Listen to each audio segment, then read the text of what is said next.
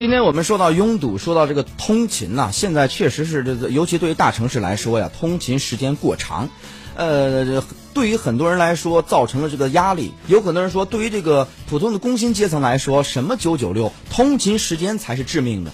如果你能想到，我每天的上下班，我都要花这么长的时间。或者说是你最起码在北上广这些城市，它每天光单程上班时间基本上是快到半个小时。那么在路上，这个都是少说的，因为它平均嘛。但是对于相当多的人来说，他每天上班路上少说的得一个多小时。是，这其实，在全球来看也是个普遍现象。比如说日本大城市上班族通勤平均时长也都在一小时左右啊。东京呢，上班的时间单程时间五十八分钟，大阪五十二分钟，换句话说，比咱们中国还要厉害。英国中部百分之四十的上班族每天的通勤时间超过两个小时。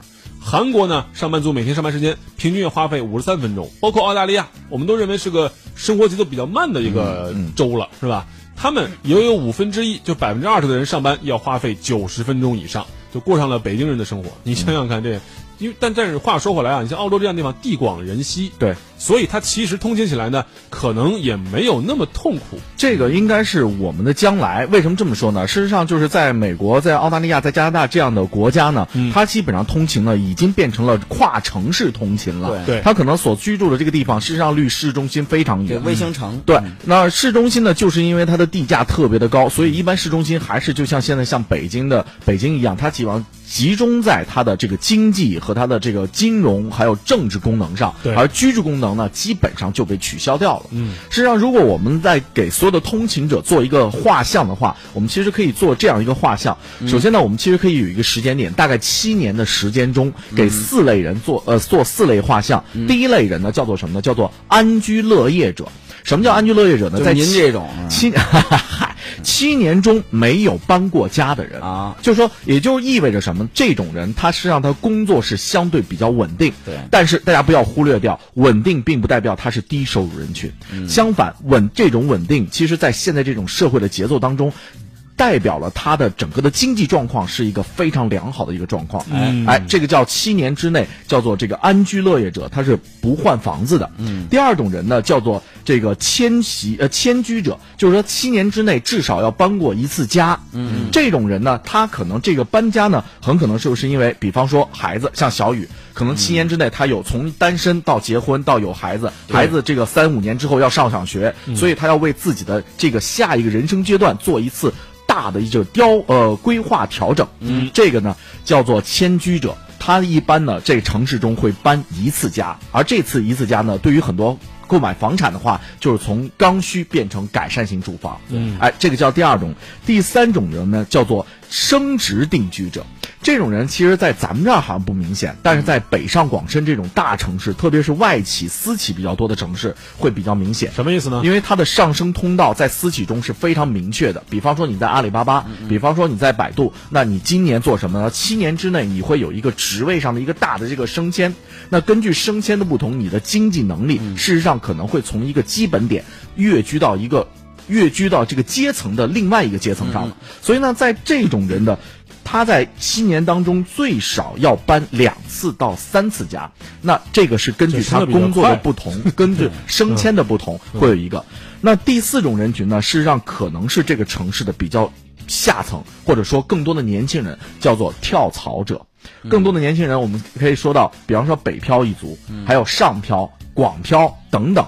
那他们年轻人呢，之所以要进行跳槽，就是因为他还没有稳定的这样的工作的这种前基础之上，他必须去选择更好的职位，嗯，更高的薪水。那意味着每一次跳槽面临的可能就是要搬不同的公司，公司的地点不一定相同，哎。所以这种人一般呢租房子居多。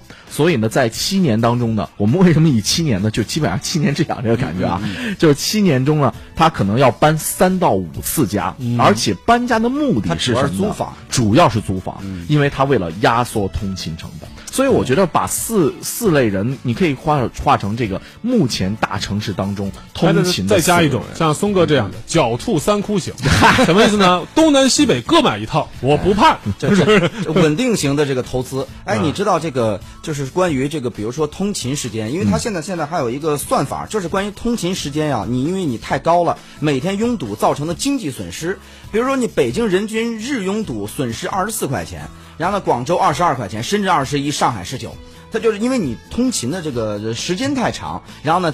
呃，某种他给你算法算出来你一个所谓的损损失，但是呢，我说咱们不能这么算账。如果你只算经济账，我觉得这个太短了。嗯，你要学一个其他的账，比如说有人就说算一笔账，他说，因为你看像北京那种，他这个上下班时间加一块儿啊，他一天当中可能浪费的就将近一个小时了。那如果是这么算下去的话，好，那么一一一礼拜读完一本书不再是梦。哎，那么呢，现在很多人，比如在通勤的时间，我去做点什么，这个恐怕现在很多年轻人需要思考的。嗯，比如我们现在打开很多的音频的这个 app，上面就有很多的标签，比如说音频视频都是这样啊比如说睡前，比如说跑步时、散步时，还有一个上下班时。对对，那么你上下班时，你的现在很多的东西，无论是你的阅读类的，还是你关于收听的这些东西，嗯，其实一个是这是广大的市场，第二个呢是呢，现在很多这个付费知识啊，它其实对某种年轻人来说。在你平常不是没时间看书吗？你晚上下班你也太累了，你也不太想那个去去去进补知识了。哎，上下班的路途当中，恐怕这个呀是你提升。我有有种原来过人呃过去讲，他说在你业余时间你干什么，决定了你未来的发展方向。嗯，我就说呀，现在你上下班通勤时间干什么，决定了你未来的发展方向。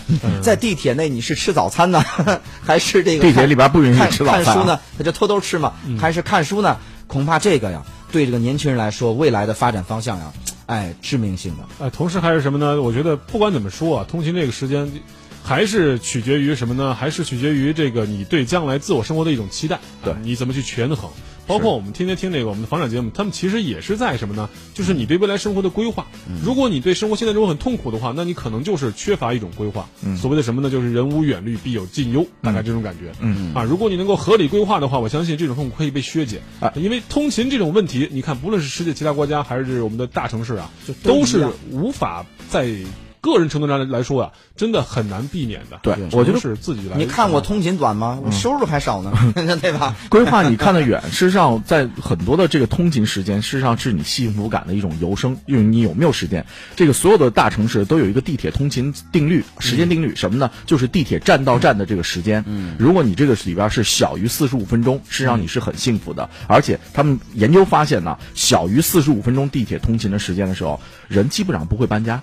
但是，一旦高于四十五分钟，你的焦虑感、你的搬家的这种欲望，包括还有这个做房产的这个 A P P 去做这种大数据分析的时候，发现只要高于四十五分钟的时候，你会非常想换房子。所以我觉得可能跟现代人的这种幸福感也是。刚才包括谢飞说那些 app 啊，包括音乐呀、还有一些读书这些东西，事实上你在通勤的时间，你的通勤的时间是用来干嘛了？如果你没有这个通勤时间，你的通勤时间很短，而其他你的空闲时间，跑跑步啊、健健身呐、交友啊，是让你的幸福感会被加大。对对，这也是当下都市人生活可能不快乐的一个非常重要的原因。嗯，感觉时间被偷走了。所以啊，就是这些老板呢，不要再聊什么九九六了，因为你想一想，你们的员工啊，这个九九六之外，他还有再加上一个小时的时间，你上下班路上，哎呀，可怜可怜他们吧。咱们先。